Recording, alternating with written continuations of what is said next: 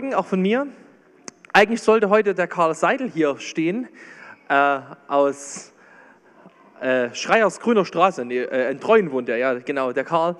Aber der ist gerade eben in Elternzeit und deswegen äh, hat das alles nicht so richtig funktioniert. Aber der kommt nochmal im Dezember und da habe ich gesagt, ja Karl, wenn du im Dezember eine Predigt machst, die ich da nicht machen muss, dann mache ich jetzt auch diesen Text und freue mich ganz sehr mit euch heute ähm, weiterzugehen in der Reihe im Markus-Evangelium. Wir haben uns ja vorgenommen, einmal durchs Markus-Evangelium zu predigen und es wird natürlich ein ganzes Stück dauern. Wir sind jetzt in der zweiten Staffel und siehe da in Kapitel 2 von 16. Aber es lohnt sich total, sich zu beschäftigen mit dem Leben Jesu, ähm, weil es sind oft Geschichten, die man schon mal gehört hat. Ähm, wer irgendwie einen Oh, ich habe ja einen Rechtschreibfehler drin, ne? naja, damit müsst ihr leben. Ähm, wer irgendwie einen Hintergrund hat in der Gemeinde, wer aufgewachsen ist, äh, der hat das in der Kinderstunde gehört und wer irgendwie später ähm, dazu kam, der hat bestimmt schon auch einige Geschichten gehört von Jesus. Und es ist einfach mega gut, sich mit diesen Geschichten zu beschäftigen, weil es so O-Ton Jesus ist, weil wir ihn so richtig mitbekommen, wie er ist. Ähm, bevor ich einsteige in den Text von heute, habe ich mal eine Frage. Wer von euch kennt Sana Marin? Vielleicht habt ihr den Namen mal gehört. Vielleicht muss ich mehr dazu sagen. Sie ist die finnische Regierungschefin. Spätestens seit Ende August kennt die fast die ganze Welt. Äh, ja, also das liegt an ein paar Videos, die aufgetaucht sind, wo sie mit Freunden feiern war und irgendwie ging das wie so, eine, wie so ein kleines politisches Erdbeben durch Europa. Kann denn eine Regierungschefin, die so ein hohes Amt begleitet, einfach so mit Freunden so feiern gehen? Das war so die große Frage. Ähm, und so die, die Frage dahinter war, wenn jemand ein Amt begleitet, muss ich dann nicht eine gewisse Erwartung haben daran, wie er das tut? Und es war sehr interessant, dass die Leute sehr, sehr unterschiedliche Erwartungen hatten. Manche haben gesagt, boah, das geht überhaupt nicht. Manche haben gesagt, ja, sie ist doch auch erst 36. Das war so ganz unterschiedlich. Und ich fand das ein cooles Beispiel dafür, dass wir Menschen oft Erwartungen haben an andere, ziemlich genaue Erwartungen.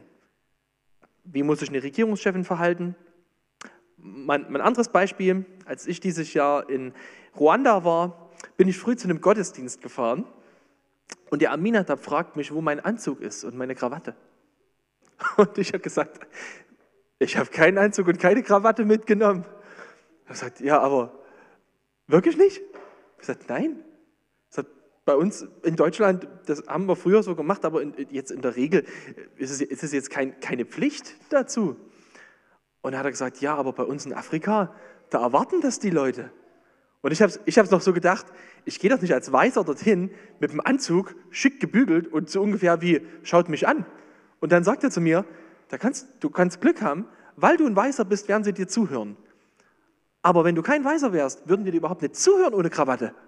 Ich habe gedacht, ach du meine Güte, Erwartungen. Was haben Leute für Erwartungen? Das kann sogar daran scheitern, was du anhast, ob sie zuhören.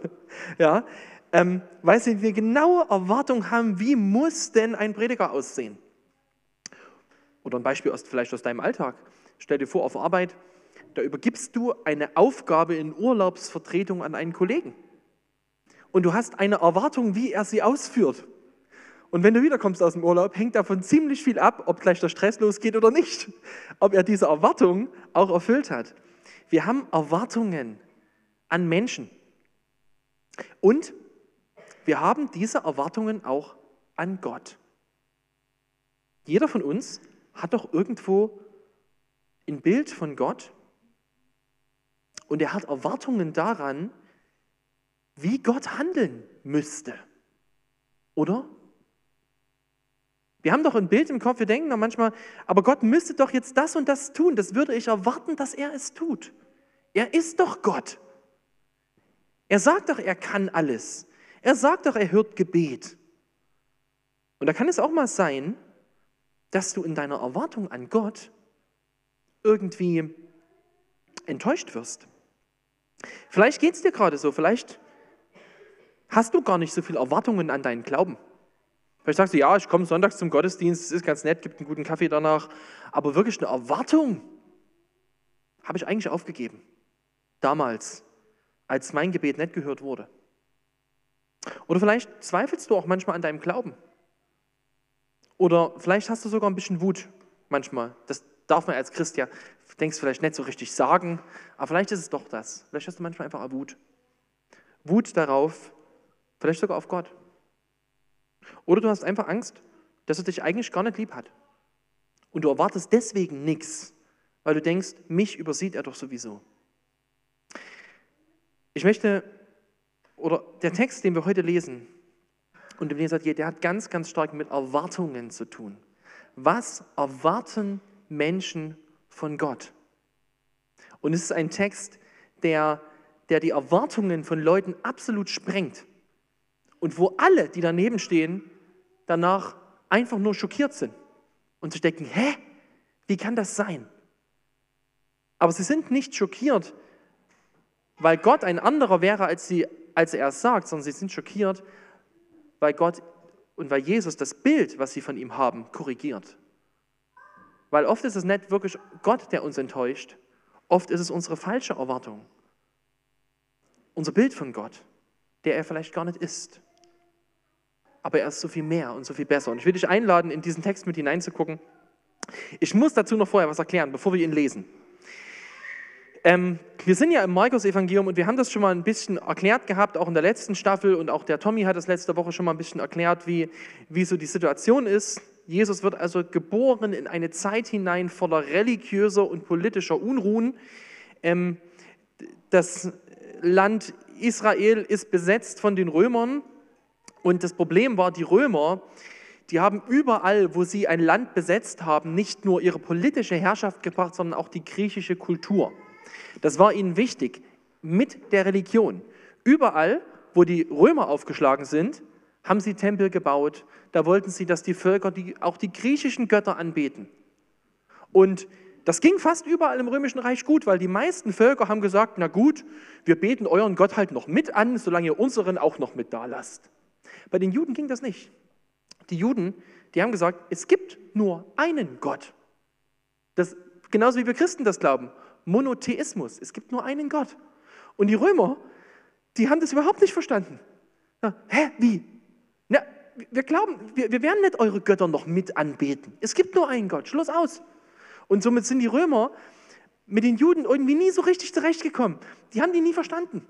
Das gab immer Probleme und die Römer waren furchtbar unsensibel und die waren so verhasst in Israel, die ganzen Juden, die, die, die, wollten diese Invasoren nicht haben. Da kommt jemand, bricht in dein Land ein, bringt seine Kultur mit, seine Religion mit und unterdrückt dich. Und die haben diese Invasoren gehasst. Und in dieser Zeit, da war dieser Wunsch so groß da, dass mal einer auftritt und endlich dieses Joch bricht. Und man hat das alles gespiegelt, diese ganzen politischen und religiösen Erwartungen in den Messias in die Erwartung aus dem Alten Testament heraus, dass ein Retter kommt. Und die haben gehofft, der wird Israel Frieden bringen und der wird unser Land groß machen und der wird dafür sorgen, dass alle unseren Gott anbeten.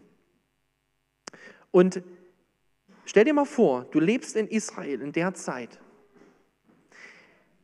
und auf einmal kriegst du mit, dass dein Nachbar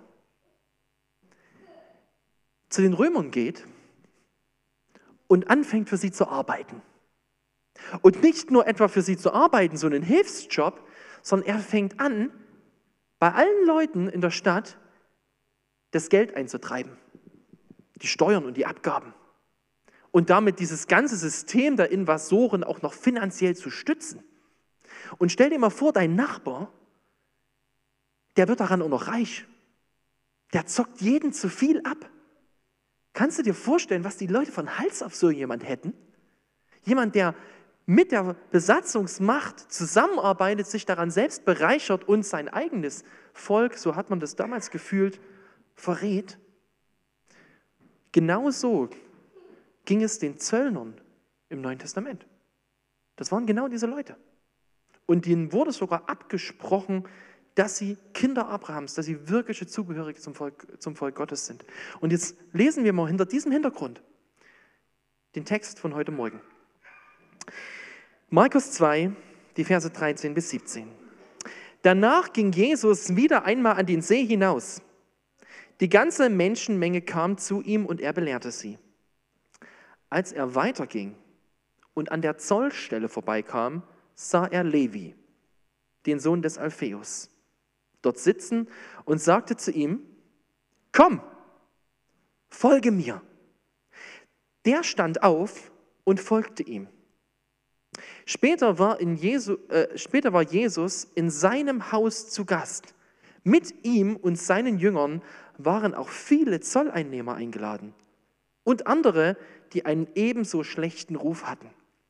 Viele von ihnen gehörten schon zu denen, die Jesus nachfolgten.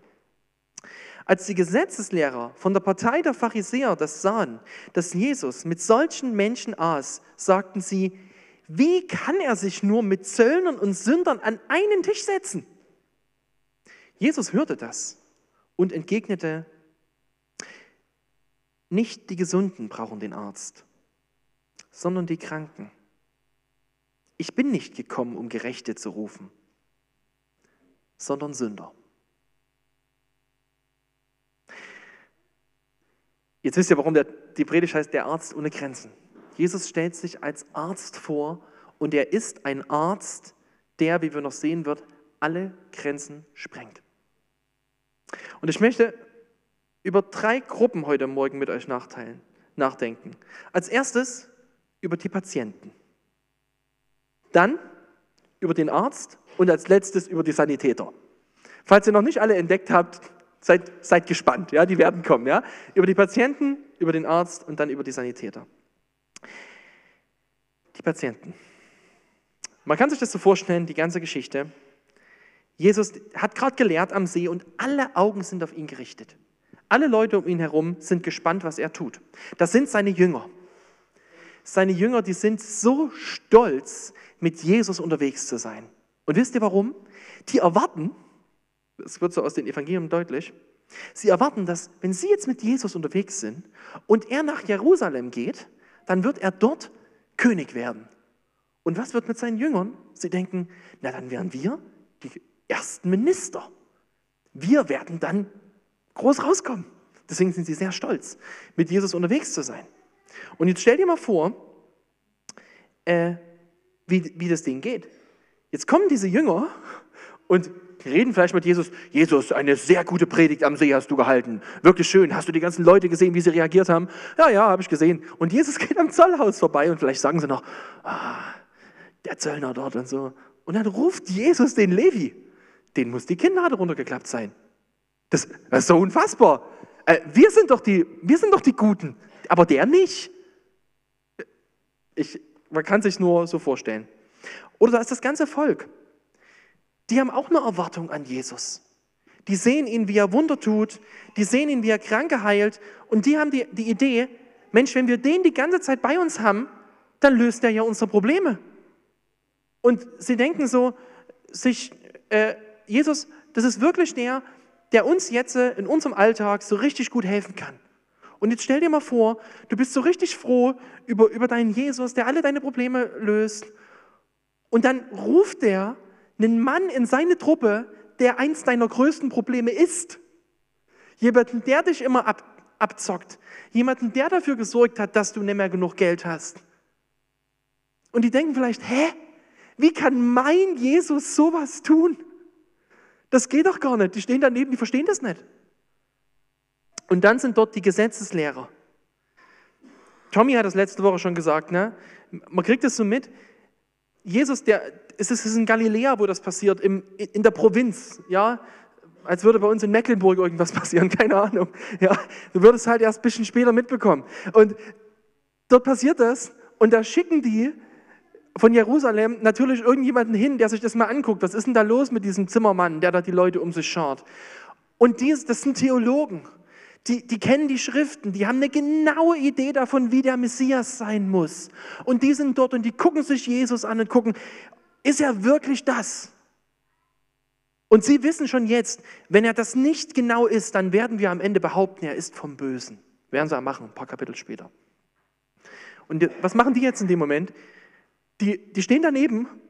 Jesus hat gerade gelehrt, darüber unterhalten sie sich vielleicht gerade noch, finden sie vielleicht ganz spannend. Und dann ruft er einen Zöllner zu sich. Und dann geht er auch noch zu dem Zöllner nach Hause. Wissen wir damals, Tischkultur, dass du zu jemandem nach Hause zum Essen gegangen bist, das war Das war ein Zeichen. Das hieß, ich möchte mit diesem Menschen eine Beziehung haben. Das war nicht einfach mal so, na, ich war mal da, schön, hat gut geschmeckt. Das war, das war ein Ausdruck und die, die waren schockiert. Und dann ist da Levi selbst. Ich habe mich gefragt, was hatte er wohl für eine Erwartung? Ich muss zu Levi was erklären. Im Matthäusevangelium finden wir den gleichen Bericht nochmal. Und es wird deutlich aus der Bibel, dass Levi und der Matthäus, der das Matthäusevangelium schreibt, die gleiche Person sind. Der hat einfach zwei Namen. Ist nicht selten gewesen damals. Levi und Matthäus sind die gleichen Personen. Dieser Levi hier ist der Matthäus, der später das Matthäusevangelium schreibt. Und weißt du, was spannend ist, wenn du das Matthäusevangelium mal liest? Das ist das Evangelium, was immer wieder beginnt mit, was immer wieder und die Schriften sagten und die Schriften sagten. Dieser Levi, mutmaße ich, war eigentlich jemand, der sich ziemlich gut auskannte in den Schriften. Zumindest später ist es so. Das war keiner, der keine Ahnung hatte vom Judentum. Ich weiß nicht, die Bibel schweigt sich darüber aus, wie er dazu gekommen ist, dass er Zöllner wurde. Warum er sozusagen sich bewusst dafür entschieden hatte, das hat er vielleicht am Anfang nicht so gesehen, aber wie es dann gekommen ist, sozusagen sich gegen sein Volk zu stellen. Ich weiß nicht, was ihn auf diese Bahn gebracht hat, aber er war jemand, der, der kannte sich schon aus in der Bibel. Und als der Jesus beobachtet hat, das Interessante ist, als Jesus ihn hier auffordert und sagt, Levi, folge mir, da steht, er steht sofort auf und geht ihm nach. Der überlegt keine Sekunde.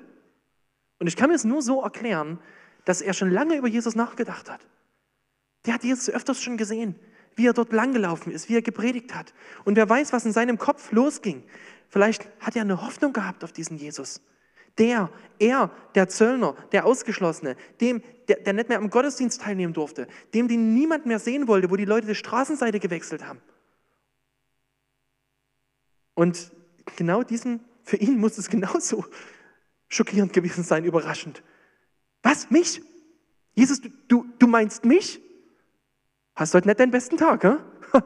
Hast du dir das überlegt? Mich? Und er steht auf und geht mit. Und dann diese Feier, wie das beschrieben wird. Und viele andere Zöllner und Leute mit schlechtem Ruf. Das Who is Who der Ausgeschlossenen. Ja? Alle die, die du sozusagen sagen würdest, na die, Herr Messias kommt schon, aber nicht wie die. Alle die sitzen zusammen, machen eine Feier bei Levi zu Hause und mitten unter ihnen Jesus mit seinen Jüngern. Das muss für seine Jünger krass gewesen sein. Das muss wirklich krass gewesen sein. Die waren bestimmt extrem herausgefordert. Und hätte es damals Smartphones gegeben, dann wären am nächsten Tag überall viral Videos gegangen, wie Jesus mit den Zöllnern am Tisch sitzt. Oder hätte es eine Presse gegeben, vielleicht die Galiläa-Bild, die hätte dann groß vielleicht am nächsten Tag Schlagzeile aufgedeckt, die geheimen Seilschaften des Wanderpredigers. Ja, wir waren live dabei, wie Jesus mit denen gegessen hat. Schaut her, Titelstory. Aber das braucht alles gar nicht. Es braucht dafür keine Presse, weil die Schriftgelehrten selbst sind da. Und die führen Interviews, nicht mit Jesus selbst, sondern sie fragen eine Frage und das fragen sie Jesu Jünger. Sie sagen, wie kann er sich nur mit Zöllnern und Sündern an einen Tisch setzen? Und ich muss ganz ehrlich sagen, ich kann die Frage wirklich verstehen. Ich, muss jetzt mal eine Lanze ein bisschen brechen für die Leute, okay? Die Pharisäer, das waren von Anfang an keine Leute, die sich irgendwann mal vorgenommen haben, wir werden mal so richtig böse Menschen. Das war am Anfang eine Bewegung von Leuten, die wollten es ernst machen mit Gott. Die wollten Gott wirklich dienen. Aber mit der Zeit hat sie sich entwickelt zu einer Bewegung, die ihre eigene Gerechtigkeit, ihre eigene Leistung so ins Zentrum gestellt hat, dass sie nur noch, nur noch Gesetze kannten und nur noch für die Leute eine harte, eine harte Last waren. Die waren absolut unbarmherzig. Und die Frage, die sie hier stellen, die ist super spannend. Wie kann er sich nur mit Zöllnern und Sündern an einen Tisch setzen? Ich habe das gerade schon gesagt. An einen Tisch sich zu setzen, miteinander zu essen, das war ein starker Ausdruck von, ich möchte diese Menschen. Und in ihrem Denken, in dem Denken der Gesetzeslehrer, die, die haben gedacht, das geht doch gar nicht. Das haben die doch gar nicht verdient. Jetzt stell dir mal vor, das ist der Messias. Die haben das doch nicht verdient, dass sie sich mit dem an den Tisch setzen. Was haben die denn dafür geleistet? Das sind, das sind Betrüger. Das sind, und ganz ehrlich, man muss das auch nicht schönreden, was die Zöllner gemacht haben. Hier geht es nicht um, die, dass die Ausgestoßenen die Besseren wären. Das waren korrupte Leute. Das war nicht in Ordnung, was die gemacht haben. Aber für die, für die Gesetzeslehrer, in ihrem Denken, die sagen, die haben, die haben das doch nicht verdient, weil sie eine große Überzeugung hatten. Die Gesetzeslehrer selbst, die waren ja auch oft unterwegs und haben gepredigt. Und die wurden auch oft eingeladen. Und wenn die irgendwo eingeladen wurden, wisst ihr, worauf die peinlich genau geachtet haben? Wo sie sitzen, ob es bloß der Ehrenplatz ist, neben wem sie sitzen und wer noch alles dabei ist. Die haben sich schon genau überlegt, mit wem sie gesehen werden bitte heute keine Fotos. Ja, das muss niemand sehen, dass ich mit denen an einem Tisch sitze, ungefähr. Das haben die sich genau überlegt. Und sie haben es so empfunden, dass wenn sie zu einem Essen bei jemandem waren, dass er eine Auszeichnung für diejenigen war. Das sieht man mal in der Geschichte, als die Frau ähm, zu, zu, dem Schriftgelehrten Simon kommt und mit Jesus äh, mit ihren Tränen die Füße wäscht. Der ist schockiert, wie das sein kann dass sie mit dazukommt. Da hat er peinlich genau darauf geachtet. Und deswegen denken sie, das kann doch nicht sein, dass Jesus diese Leute, diese Zöllner jetzt auszeichnet. Und das Problem dahinter ist, dass sie Folgendes denken. Sie denken, Gottes Achtung und Zuwendung, die kann ich mir nur mit einem einwandfreien Leben verdienen. Das ist ihre zutiefste Überzeugung. Dass Gott sich um mich kümmert, dass der Messias äh, irgendwie in, mit mir was zu tun haben wollte, das würde doch nur gehen, wenn er sich mit Leuten trifft, die mit ihrem Leben bewiesen haben, dass sie es verdient haben. Aber sie machen dabei in ihrer Rechnung einen kolossalen Fehler. Das ist Matthäus 15. Dort sagt Jesus mal, doch aus dem Mund herauskommt doch was aus dem Mund herauskommt, kommt aus dem Herzen. Das macht den Menschen unrein. Denn aus dem Herzen des Menschen kommen die bösen Gedanken. Mit ihnen alle Arten von Mord, Ehebruch, sexueller Unmoral, Diebstahl, falschen Aussagen, Verleumdungen. Das ist es, was den Menschen vor Gott unrein macht. Jesus sieht viel tiefer als die, als die Gesetzeslehrer. Er weiß, dass wir Menschen ein viel größeres Problem haben, als dass wir uns mal einfach nicht gut benehmen. Er weiß, dass das große Problem ist, wir sind herzkrank. Wir sind herzkrank. Herzkrank im geistlichen Sinn. Und das verstehen die, die Gesetzeslehrer nicht. Sie denken, ich bin gesund. Ich möchte mal ein Beispiel erzählen. Als ich zehn Jahre war, kam bei mir zu einer Schuluntersuchung raus, dass ich herzkrank bin. Also so richtig im reellen Sinn, ja, dass ich eine Herzkrankheit habe. Und das war sehr gut, dass das rauskam. Vorher habe ich Fußball gespielt, so als 8, 9, 10-Jähriger. Und ich habe das beim Fußball schon immer gemerkt, dass ich nicht mithalten kann mit der Leistung anderer. Wenn wir lange gerannt sind, da hat es mich fast umgehauen. Ich habe das gar nicht hinbekommen. Ich hatte die Kondition überhaupt nicht. Und ich habe damals gedacht, na, bist du schlau?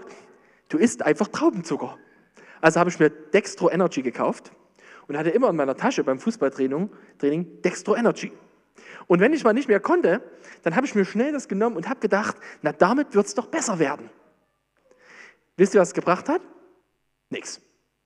Ich habe gedacht, in meinem kindlichen Denken, Dextro Energy, das kann überdecken, dass ich eigentlich das nicht kann, was ich können sollte. Und dann, als, ich, als es rauskam und ich bin dann in, ins Herzklinikum gekommen, haben die dort mal ein Belastungs-EKG mit mir gemacht. Und die haben gemerkt, da stimmt was nicht. Haben einen Herzfehler festgestellt und der musste operiert werden. Vorher konnte ich sonst was probieren, um das irgendwie irgendwie auszubessern, um das irgendwie zu, zu übertünchen. Es hätte nichts gebracht. Ganz im Gegenteil, es war sogar eher gefährlich. Und genau das Gleiche ist mit unserem geistlichen Zustand. Wir Menschen werden geboren mit einem Herzfehler. Unser Herz ist von Anfang an ein böses Herz. Ein Herz, was Jesus hier beschreibt, wo alles das herauskommt. Und die Gesetzeslehrer, die haben gedacht, wenn wir es nur schaffen, uns gut zu benehmen und noch eine Regel mehr aufzustellen und noch ein Gesetz mehr aufzustellen und es übertünchen können, wenn wir nur so tun könnten, als wären wir gesund, dann können wir Gott damit beeindrucken. Aber Jesus hat viel tiefer gesehen. Und er hat ihnen gezeigt, wisst ihr, der Patient, der Patient, das sind alle Menschen. Man könnte diese, diese Haltung der Gesetzeslehrer am Ende auch einfach mit Stolz kennzeichnen. Und ich, ich frage jetzt mal dich, ich habe mich bei der Predigt gefragt, wie geht es mir selber damit?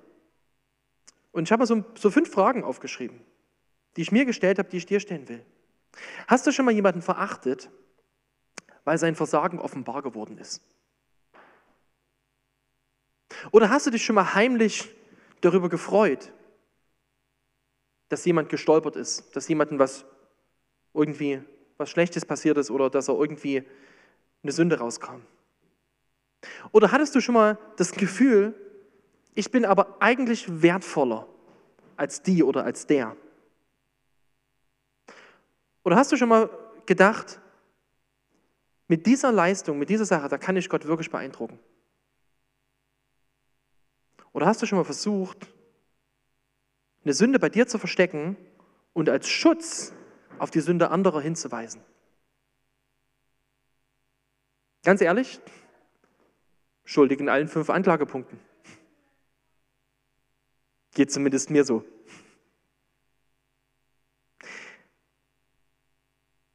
Oft sind wir es nur stolz in unserem Herzen. Das ist die Krankheit unseres Herzens, der Stolz. Und deswegen sagt Jesus diesen Satz. Doch hier unten den Satz. Nicht die Gesunden brauchen den Arzt, sondern die Kranken. Ich bin nicht gekommen, um Gerechte zu rufen, sondern Sünder. Damit meint er nicht, dass es einige Menschen gäbe, die ihn nicht bräuchten, die schon so gerecht sind. Er meint, es gibt Leute, er sagt es ihnen, damit sie kapieren, ihr seid die Patienten. Wir alle brauchen ihn. Das ist das, was Jesus damit sagen will. Sein Satz ist, ihr seid alle die Patienten. Und wisst ihr, diese Gesetzeslehrer, die verhalten sich so ein bisschen wie, wie Männer, die nicht zum Arzt gehen. man sagt ja, aber Männer gehen nicht zum Arzt. Ne? Äh, so, da ist irgendwas und man geht dann nicht zum Arzt, weil man sich vielleicht drin so denkt, naja, da könnte ja rauskommen, dass wirklich was ist.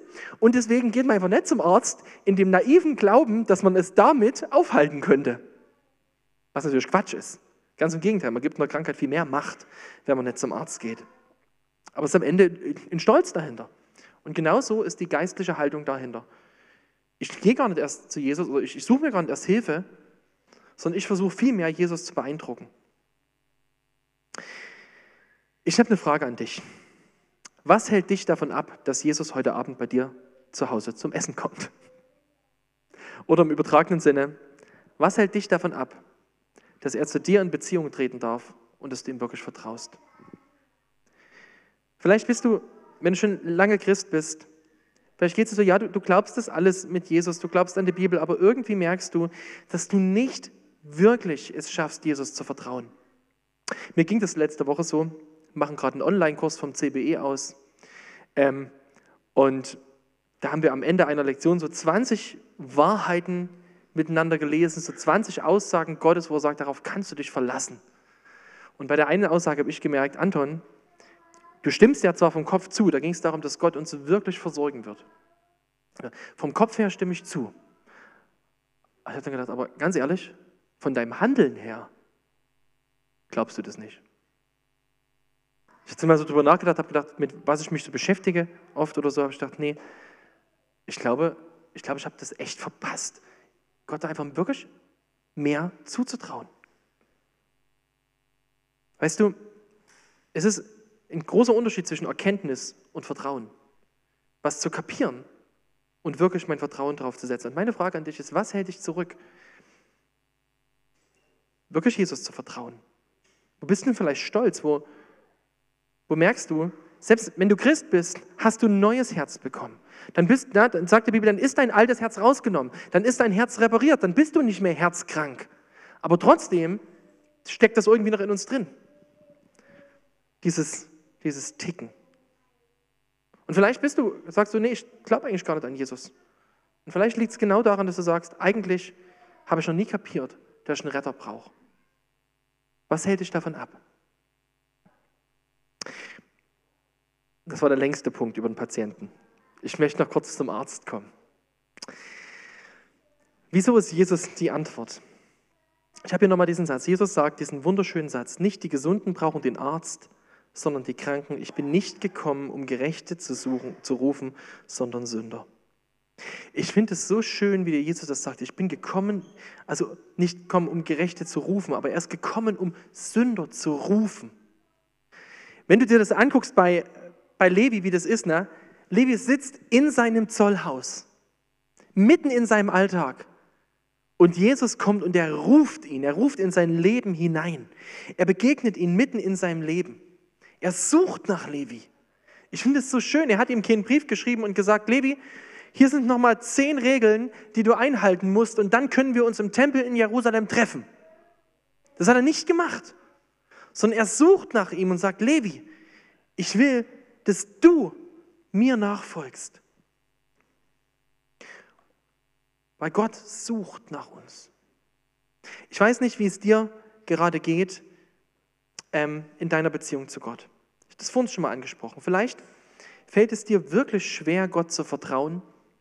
Vielleicht hast du Enttäuschung erlebt. Vielleicht hast du um was gebeten, was nicht passiert ist. Oder du hast Gott etwas gesagt, was dir Kummer bereitet und er hat es noch nicht geklärt, oder? Es scheint sich dann nichts abzuzeichnen. Oder vielleicht glaubst du einfach wirklich oft, dass du nicht gut genug bist für ihn. Ich will dir was sagen. Levi, der war echt ein enttäuschter Mann. Der war wirklich ein enttäuschter Mann. Stell dir das mal vor. Er hatte sich diesen Zöllnerberuf rausgesucht mit diesem ganzen Geld und dieses ganze Geld, was er verdient hat, hat ihm am Ende nichts gebracht. Er hatte einfach, er wurde ausgeschlossen aus der Gesellschaft. Klar, er war selber dran schuld, aber das macht es ja nicht so viel besser, oder? Ob man jetzt selber dran schuld ist oder jemand anderes. Es war einfach Mist.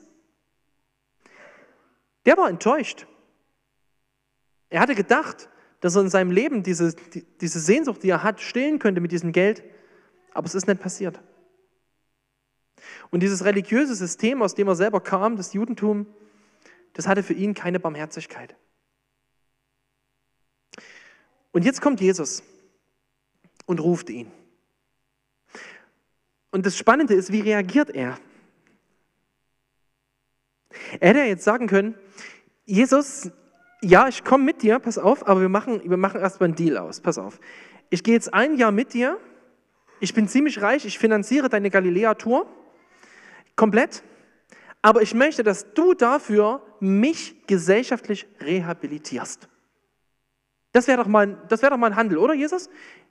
Okay, was für mich, was für dich. Oder er hätte sagen können, okay Jesus, ich komme wieder mit, aber nur unter einer Bedingung, ich möchte unbedingt alles mein Geld behalten dürfen das ist mir ganz, ganz wichtig. Da, dann kriegst du mich, okay? Dann mache ich das.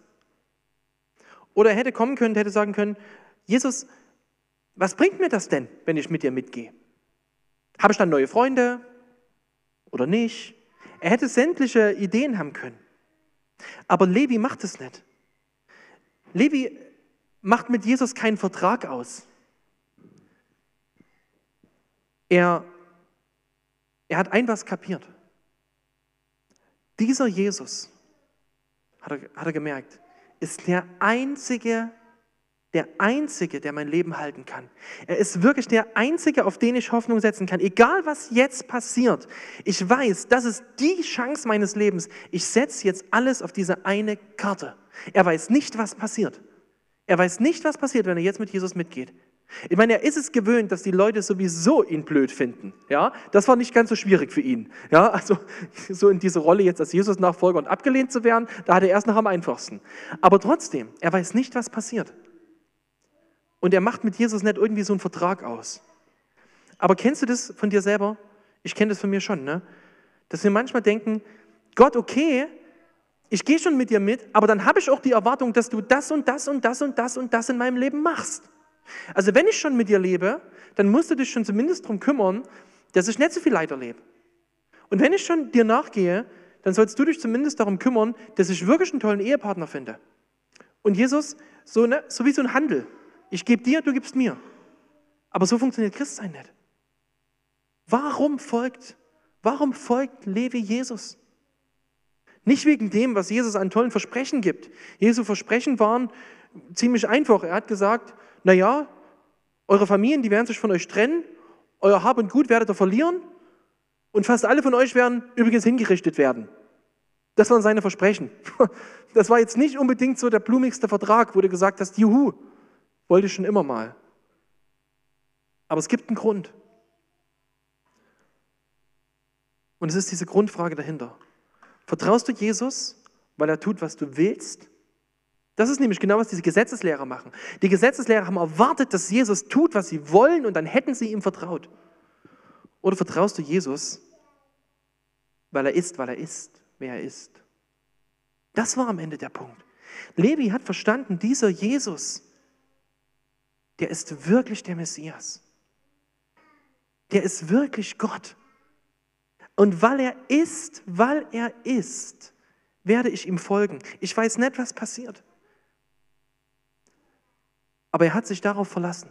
Und ich will dir das jetzt mal ganz mutmachend mitgeben. Es gibt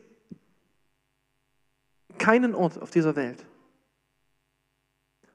wo dein Herz, wo deine Seele und wo dein Leben sicherer sind als in den Händen von Jesus. Es gibt kein Versprechen in dieser Welt, was mehr aushalten wird als das Versprechen von Jesus, dass er bei dir sein wird alle Tage deines Lebens. Es gibt niemanden, der vertrauenswürdiger ist als er. Und es gibt niemanden, der dir das bieten kann, was er dir bietet. Ich gebe dir neues Leben und dieses Leben wird enden in der Ewigkeit. Jesus ist der Arzt, der in diese Welt kam, ohne dass jemand 112 gerufen hat. Niemand hat nach ihm gerufen, aber er kam trotzdem. Jesus ist der Arzt, der sein Leben gegeben hat als Gegenmittel für unsere Krankheit. Jesus ist der, der am Kreuz den Tod besiegt hat und damit wirklich sich unserem Herzfehler gestellt hat. Und Jesus ist der, der sagt, ich lege dir keinen Vertrag vor, wo du ganz genau siehst, was über deine nächsten Jahre passiert. Aber eines kannst du wissen, ich werde dich nicht verlassen, ich werde treu sein. Und egal, selbst wenn es durchs dunkle Tal geht, ich werde dich nicht fallen lassen. Ich werde dich nicht fallen lassen. Und da bin ich an dem Punkt. Was enttäuscht dich in deinem Glauben? es klingt jetzt ein bisschen hart, was ich sage. Ich möchte jetzt überhaupt nicht irgendwie jemandem sagen, dass er nicht richtig glaubt oder sowas. Das, das möchte ich wirklich nicht. Aber ich möchte es trotzdem mal so formulieren. Enttäuscht dich dein Bild von Jesus oder enttäuscht dich Jesus? Das ist ein großer Unterschied. Enttäuscht dich dein Bild von Jesus, das wie du gerne hättest, wie er wäre? Oder enttäuscht dich Jesus? Und ich will dir Mut machen zu einem ganz einfachen Schritt. Gott zu bitten, in der nächsten Woche, dass er in deinem Leben Lügen aufzeigt, die du über ihn glaubst. Und dann einfach deine Bibel zu lesen mit einer Frage, eine Woche lang. Jesus, zeig mir, wer du bist. Zeig mir ein Stück weit mehr, wer du bist. Und ich will dir sagen, du brauchst davor keine Angst zu haben. Das, ich weiß, das hört sich so an wie, wie, wo falle ich denn da hin? Aber du fällst in die Hände dessen, der seine Liebe zu dir bewiesen hat, bevor du überhaupt gelebt hast der die Rettung für dich schon vollbracht hat, bevor du ihn hättest je bitten können. Weißt du, ich will es nochmal mit einem Beispiel erklären. Stell dir mal vor, da ist ein Kind, was durch eine Katastrophe am Anfang seines Lebens von seinen Eltern getrennt wird. Und sein ganzes Leben lang sucht dieses Kind nach seinen Eltern. Und es findet seine Eltern nicht. Und stell dir vor, wie dieses Kind, wie der Schmerz in seinem Herzen ist. Und wie es vielleicht versucht, mit allem Möglichen das zu kompensieren, auf alles Mögliche zu vertrauen, aber tief drin weiß es, eigentlich, eigentlich will ich meine Eltern. Und dann sind da die Eltern, die haben ihr Kind nie vergessen. Die haben überall gesucht, überall auf der ganzen Welt. Und eines Tages finden diese Eltern heraus, wo dieses Kind lebt. Und dann rufen sie nach dem Kind. Sie schreiben ihm einen Brief mit einem DNA-Test drin, dem Nachweis, wir sind deine Eltern. Und die sagen, wir möchten uns mit dir treffen. Und dieses Kind steht jetzt das erste Mal davor, seine Eltern zu sehen. Was wird sich dieses Kind wünschen? Am allermeisten. Würde es sich wünschen, hoffentlich bezahlen die mir jetzt mein Studium. Oder hoffentlich kriege ich von denen jetzt sofort ein neues Fahrrad geschenkt. Oder, hm, mal sehen, vielleicht gehen die mit mir shoppen. Das wird das Kind gar nicht denken. Das wird einen einzigen Wunsch in sich haben. Ich möchte einfach nur bei meinen Eltern sein. Ich möchte sie kennenlernen. Ich möchte wissen, wer sie sind. Ich möchte zu Hause ankommen. Und genau das ist das, wie wir mit Jesus, um was es geht. Jesus ist, das ist Gott, den wir am Anfang verloren haben, der gekommen ist, um nach uns zu suchen, der alles gemacht hat, um uns wieder zu begegnen und der uns ruft in eine Beziehung mit ihm, wo er sagt, ich bin das Ziel, dass du mich kennenlernst. Ich bin der, der dein Herz wirklich füllen kann.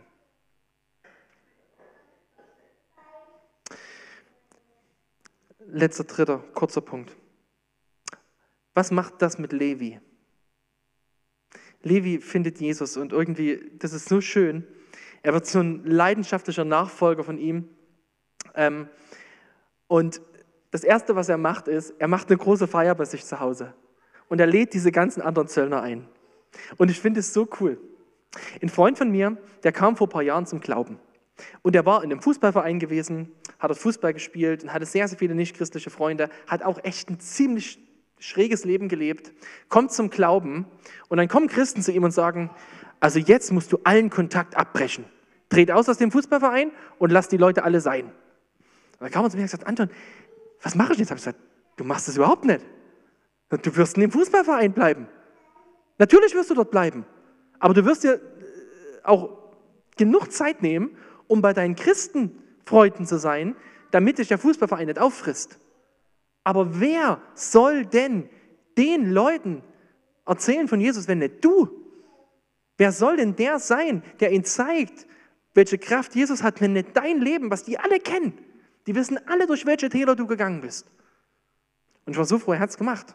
Und er hat dann auf einer, auf einer Vereinsfeier vor über 100 Leuten Zeugnis gegeben und hat erzählt, wie Jesus ihn freigemacht hat. Und die Leute waren alle total perplex. Die haben gesagt, das kann doch gar nicht sein. Den, den kennen wir doch eigentlich ganz anders. Wisst ihr, Rettungssanitäter, das sind die, die sind zuerst am Unfallort, bevor der Arzt kommt. Das sind die, die zuerst da sind, die sind die, die die Arbeit des Arztes vorbereiten. Die sind zuerst in der Not, sind aber nicht Teil der Not. Und wisst ihr, wer das ist? Die Rettungssanitäter Jesu, das sind wir als Christen. Das ist unsere Aufgabe. Du bist berufen, Rettungssanitäter zu sein. So wie Levi oder so wie Jesus. Dort zu sein, wo Menschen sind, die Not haben. Ich finde es so spannend. Jesus hatte keine Angst, dass er sich auf der Feier mit Zöllnern infiziert. Als könnte er davon sündig weggehen. Er hatte davor keine Angst. Und was war sein Geheimnis? Sein Geheimnis war, das haben wir vor zwei Wochen gehabt, dass er selber eine ganz intensive Beziehung gelebt hat zu seinem Vater. Eine Beziehung, die ihm geholfen hat, wirklich zu wissen, wer er ist. Und die geholfen hat, dass nicht die Welt auf ihn Einfluss nimmt, sondern dass er auf diese Welt Einfluss nimmt. Und genau das sagt Jesus mal im, ähm, im äh, hohenpriesterlichen Gebet in Johannes 17, da sagt er, ich bitte dich nicht, sie aus dieser Welt zu nehmen, aber ich bitte dich, sie vor dem Bösen zu bewahren. Und jetzt ist, will ich sagen, wie, wie kannst du als Christ, wie kannst du als Levi leben in deiner Umwelt? Was brauchst du, um einen Unterschied zu machen? Und versteht mich nicht falsch, ich weiß, dass, es, dass, das, so ein, dass das hier eine, eine, Sache, eine Wippe ist. Du kannst von beiden Seiten runterfallen. Du kannst ähm, als Christ, ist es manchmal dran, dich wirklich von Dingen zu trennen. Wenn du zum Beispiel irgendwo äh, in einem Kreis warst, der dich in die Sucht geführt hat, dann macht es absolut Sinn, wenn du einen harten Cut ziehst. Wenn du merkst, ich, ich schaffe das nicht in dem Kreis, dann mach das. Aber wenn du merkst, das ist ein Kreis, den kann ich beeinflussen, dann wirf den nicht einfach weg. Das ist nicht einfach. Ich kann dir kein pauschal, ich kann dir nicht pauschal sagen, was du machen sollst. Aber ich kann dir sagen, was du brauchst, um in deinem Leben einen Unterschied zu machen. Was hatte nämlich Jesus? Ein klares Bewusstsein, wer wir sind. Wenn du weißt, wer du bist, ich bin Kind Gottes, ich bin nicht mehr Teil dieser Welt, ich bin schon jetzt ein Teil von Gottes neuer Welt und ich bin Bote in dieser Welt. Wenn du dieses Bewusstsein hast, wird das einen Unterschied machen, wie du, wie du lebst. Eine Klarheit über deinen Auftrag. Das war, was Jesus hatte. Er wusste genau, warum er da war. Er war nicht da, um alle Probleme von Leuten zu lösen. Er war da, um ihnen das ewige Leben zu bringen, um ihnen das Evangelium zu bringen. Ein klarer Blick auf diese Welt. Zu wissen, dass diese Welt vergeht. Zu, nicht, nicht schockiert zu sein darüber, dass diese Welt böse ist. Und nicht zu erwarten, dass diese Welt unser Herz erfüllt. Sondern sagen, ja, diese Welt ist böse, aber ich bin hier, um die Rettungsbotschaft zu bringen. Eine feste und prägende Beziehung zu Jesus. Das brauchst du, um als Christ in dieser Spannung zu leben. Und eine Gemeinschaft mit anderen Christen. Wenn du keine Gemeinschaft mit anderen Christen suchst, und da meine ich jetzt nicht nur Sonntaggottesdienst, das ist vielleicht einfach ein bisschen zu wenig. Wenn du es nicht machst, dann wirst du untergehen. Du wirst untergehen. Du wirst, dein Licht wird immer dunkler. Du wirst, du wirst dich sozusagen so ein bisschen auflösen in dieser Welt. Du brauchst es. Leute, mit denen du dich gegenseitig anspornst.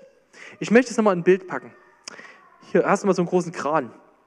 So ein Kran hier, der kann ziemlich viel Gewicht heben.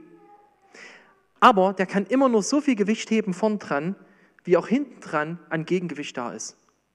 Wenn so ein Kran äh, nicht ausgelastet ist, nicht ausgerichtet ist für ein gewisses Gewicht, dann bricht er um. Dann geht er kaputt. Und so ähnlich ist es bei uns Christen. Du hast so zwei Seiten. Du hast das Gegengewicht, das ist deine Beziehung zu Jesus, das ist, wo du dich von ihm prägen lässt, wo sein Licht in dich hineinscheint und mit dieser Kraft du in die Welt hinausgehst. Wenn du das aber vernachlässigst, dann wird diese Welt dich übernehmen und dich kaputt machen. Du verlierst nicht mehr dein Heil, aber du wirst sozusagen kraftlos. Das ist der große Fehler, den man bei so einem Kran machen kann. wisst ihr, was noch ein größerer Fehler ist? Jetzt könnte man ja sagen, na gut, wenn das so gefährlich ist, dann mache ich lieber gar nichts. Aber das wäre ja noch dümmer. Stell dir mal vor, du hast einen wunderschönen Kran da stehen und niemand benutzt ihn.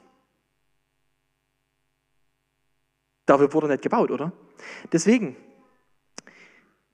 ich will dir Mut machen, ich will dir wirklich Mut machen dazu, zu fragen, Jesus, wo soll ich bewusst Licht sein? Wo soll ich Sanitäter sein in der Not um mich herum? Und wo brauche ich vielleicht Mut, mich einfach mal in eine Situation zu begeben, mal dabei zu sein, Mut über meine Grenzen hinwegzugehen und Mut auf dich zu vertrauen. Und wo brauche ich auch Grenzen? Wo brauche ich auch eine Grenze, wo ich sage, ich muss ja aufpassen, dass ich nicht zu weit gehe? Ich habe am Ende von dieser Predigt ähm, fünf Fragen und ich kann die Musiker schon mal nach vorn bitten. Ich möchte einfach euch jetzt noch mal kurz fünf Minuten Zeit geben, über diese Fragen persönlich nachzudenken. Meine erste Frage ist, wo ist dein Herz stolz? Und du musst darüber Buße tun. Die zweite Frage, wo bist du enttäuscht von einer Vorstellung über Jesus, die nicht mit ihm übereinstimmt? Die dritte Frage, wo bist du kein Licht, weil du dich im Denken und vielleicht auch im Handeln der Welt um dich herum angepasst hast? Vierte Frage, wie willst du konkret in deine Beziehung zu Jesus investieren, um die Zeit mit ihm an deinem Tisch zu genießen? Und die fünfte Frage, für wen willst du beten, dass er Jesus kennenlernt? Du musst jetzt nicht alle fünf Fragen akribisch durchgehen. Such dir ein oder zwei Fragen raus in den nächsten fünf Minuten und denk einfach drüber nach. Was ist dein nächster Schritt? Dann werde ich nochmal mit uns beten.